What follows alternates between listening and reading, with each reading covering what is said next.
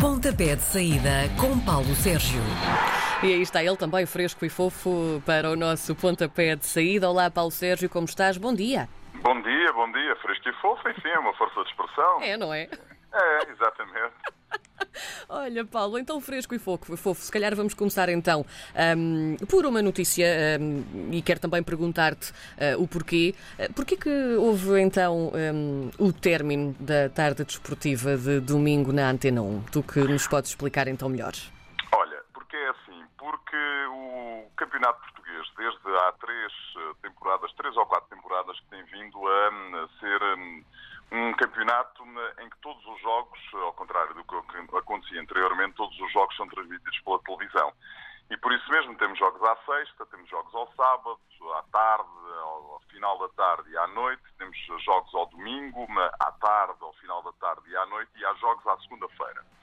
E uh, aquilo que tínhamos vindo a perceber ao longo destes últimos anos é que uh, os jogos que sobravam para o domingo à tarde que era a zona da tarde desportiva da Antena 1, eram geralmente apenas e só um jogo e um jogo, enfim, dos menos interessantes da jornada, digamos assim, Sim. Da, daquelas equipas e quase sempre de equipas hum, que estão cobertas uh, pelos canais uh, da Antena 1. É preciso que as pessoas percebam e os nossos ouvintes que estão a, a seguir-nos através da RDP Internacional Muitos deles são oriundos da Madeira e dos Açores, por exemplo, que eh, a Antena 1 Madeira e a Antena 1 Açores transmitem os jogos do Nacional da Madeira, do Marítimo e do Santa Clara. E, portanto, têm esse relato eh, sempre disponível através das eh, plataformas digitais do grupo RTP.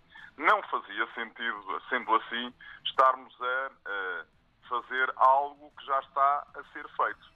Mais uh, a segunda liga, que era para onde nós nos tínhamos virado nestes últimos anos, também fruto da sua passagem televisiva, quase todos os jogos têm transmissão televisiva, se não for na Sport TV é em streaming nos sites da Federação e claro. também uh, da Liga, uh, deixou aquele, aquele espaço muito despido, muito desazado as modalidades amadoras, que era também para onde nós nos eh, iríamos virar, são ao sábado.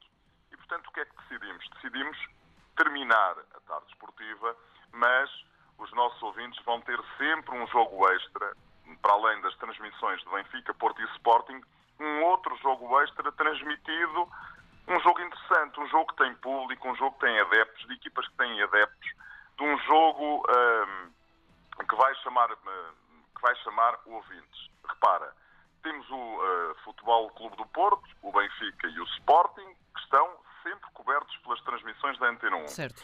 E temos Antena 1, RDP Internacional e RDP África. E passamos a ter um jogo uh, ou do Guimarães, ou do Vitória de Guimarães, ou do Sporting de Braga, ou do Famalicão, ou do Rio Ave, ou do Boa Vista, ou vamos ter um Farense uh, Portimonense, a que juntamos também os jogos do Marítimo, do Nacional e do Santa Clara que já têm transmissão sempre garantida na Antena 1 Madeira e na Antena 1 Açores. Acho que os nossos ouvintes não ficam uh, mal servidos, Sim. bem pelo contrário. Acho que ficam, não ficam, uh, não têm aquele espaço fixo ao domingo à tarde, terão espaços uh, não fixos, mas transmissões garantidas noutros espaços. É fruto dos tempos, é o contexto claro. em que vivemos e, portanto, temos que nos adaptar é, é uma pena terminar um produto que tem mais de 50 anos, mas temos que evoluir. E, portanto, é evoluir eh, que nós conseguimos ganhar. É ir em busca dos nossos ouvintes e dos interesses dos nossos ouvintes que nós eh, temos que. É para isso que nós aqui estamos. E, portanto, quando isso fizer eh, deixar de fazer sentido, nós vamos fazer outra coisa. Muito bem, fica então dada a explicação por quem mais sabe.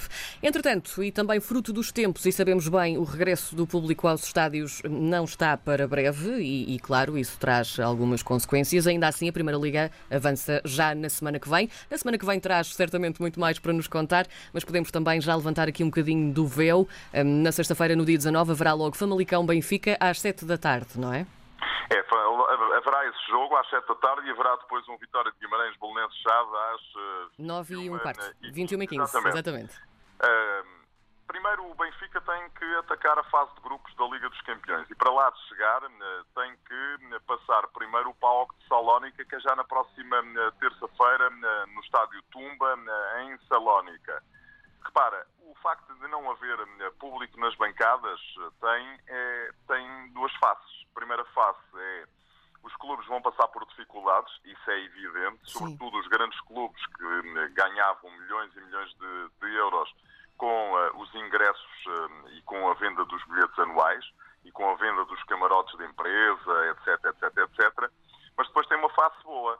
Eu já tive a oportunidade de fazer jogos em Salónica uh, e acompanhar pelas duas vezes a equipa do Benfica que lá, que lá foi. Desta vez vai o Nuno Matos fazer o relato. Mas o estádio Tumba fica dentro de, de um dos bairros da cidade de Salónica o facto de não ter público, o Benfica tem uma enorme vantagem, porque o Benfica é a melhor equipa que o Paulo de Salónica, ponto final parágrafo. O público é que ia ali fazer um bocadinho a diferença.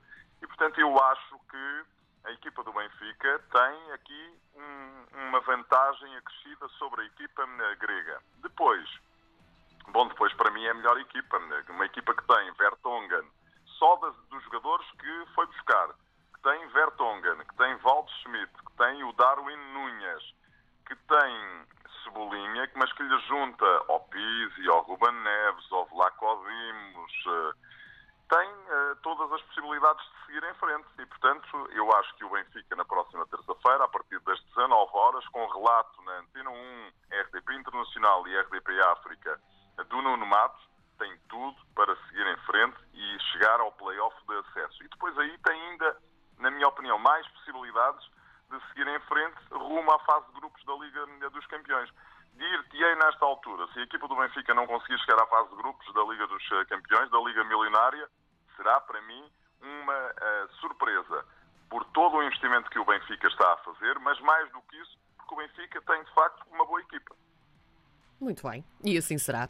E depois, também Sporting, também no sábado, certo? O que é que também achas que, que lhes falta ou o que é que vai acontecer depois de, de, toda uma época estranha e agora também sem público, novamente, não é? É, sem público, mas o público é válido para toda a gente e, portanto, Sim. já se percebeu, até por aquilo que disse anteontem a Diretora-Geral de Saúde, Graça Freitas, por aquilo que disse ontem o Primeiro-Ministro António Costa, não vamos ter público lá para enfim, não se vai pensar nisso antes do Natal. Eu acho que eh, o Governo... Vale a pena fazer previsões, não é? Não, não, não, não, não, não, Acho que o Governo está, nesta altura, muito mais preocupado, e se calhar bem, com uh, o regresso às aulas, que é já a partir da próxima segunda-feira, e, uhum. portanto, perceber como é que o país vai, se vai aguentar com o regresso às aulas, com o regresso a, das pessoas aos transportes, com o regresso dos alunos universitários eh, aos transportes públicos, como é que tudo isto vai resistir em termos de pandemia e, portanto, o futebol vai ser algo que vai uh, acontecer um bocadinho lá mais. Eu acho que no início do ano que vem, talvez possamos pensar no futebol. E, portanto, para o Sporting, que tem uma série de miúdos, que tem uma série de jogadores novos, o não haver público nas bancadas acaba por ser uma pressão a menos em relação àquilo que. Uh, seria se a equipa do Sporting jogasse com público. Isto pode parecer um contrassenso às pessoas. Sim, mas por um lado também pode ser desmoralizante, sentido, não, é? não, não é? Exatamente. Pois. Portanto, a, a, equipa do Sporting está a fazer uma equipa. Uh, isto uh, está a preparar uma equipa, está com os miúdos, está a renovar contratos. Um, ehm, foi com pouco dinheiro, porque o Sporting não tem o dinheiro do Benfica, já se percebeu foi ao mercado né, cirurgicamente buscar uh, os jogadores e, portanto, está a fazer ali uma equipa interessante. Se vai chegar para ser, para, para lutar por aquilo que é o grande objetivo sempre do Sporting, que é ser campeão, não, na minha opinião, não, não vai. Mas o ano que esta jornada, esta Liga Portuguesa que vai começar na semana que vem, é uma liga que tem a possibilidade de colocar três equipas na Liga dos Campeões. E chegar a esse hum, objetivo é, para mim, aquilo que o Sporting pretende.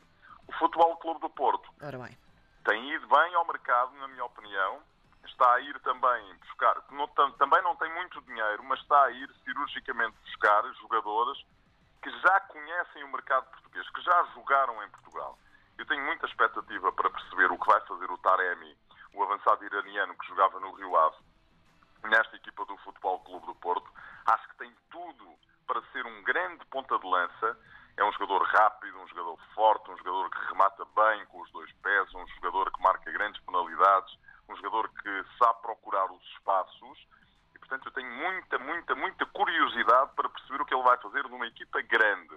Depois, Futebol Clube do Porto ainda não perdeu nenhum dos jogadores uh, que são habitualmente titulares e de quem se falava uh, que podiam sair uh, por propostas. Alex Teles continua no Dragão, Corona continua no Dragão, Marega continua no Dragão e temos ainda Taremi, temos Ivan Nilsson, uma das grandes revelações do atual futebol brasileiro, vem, na minha opinião, por um preço muito aceitável, uma pechincha de 6 a 8 milhões de euros, portanto é muito, muito, muito eh, barato.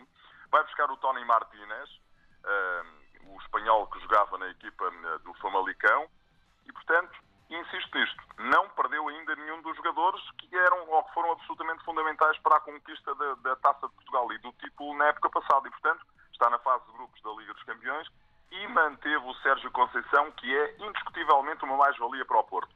Grande expectativa para este campeonato. Grande expectativa também, porque, repara, o Braga reforçou-se reforçou muitíssimo bem, muitíssimo bem. Tem o Nico Gaetano, o internacional argentino, que é a grande estrela da companhia.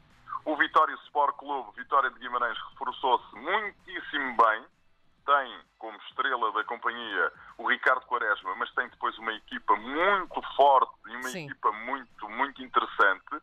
O Famalicão continua a reforçar-se muito bem a equipa do Rio Ave continua a reforçar-se muito bem e o Boa Vista continua a reforçar-se, não é bem, é muitíssimo bem. E, portanto, temos aqui uma espécie de classe média. Vai ser interessante. Exatamente, uma classe média alta, muito, muito interessante.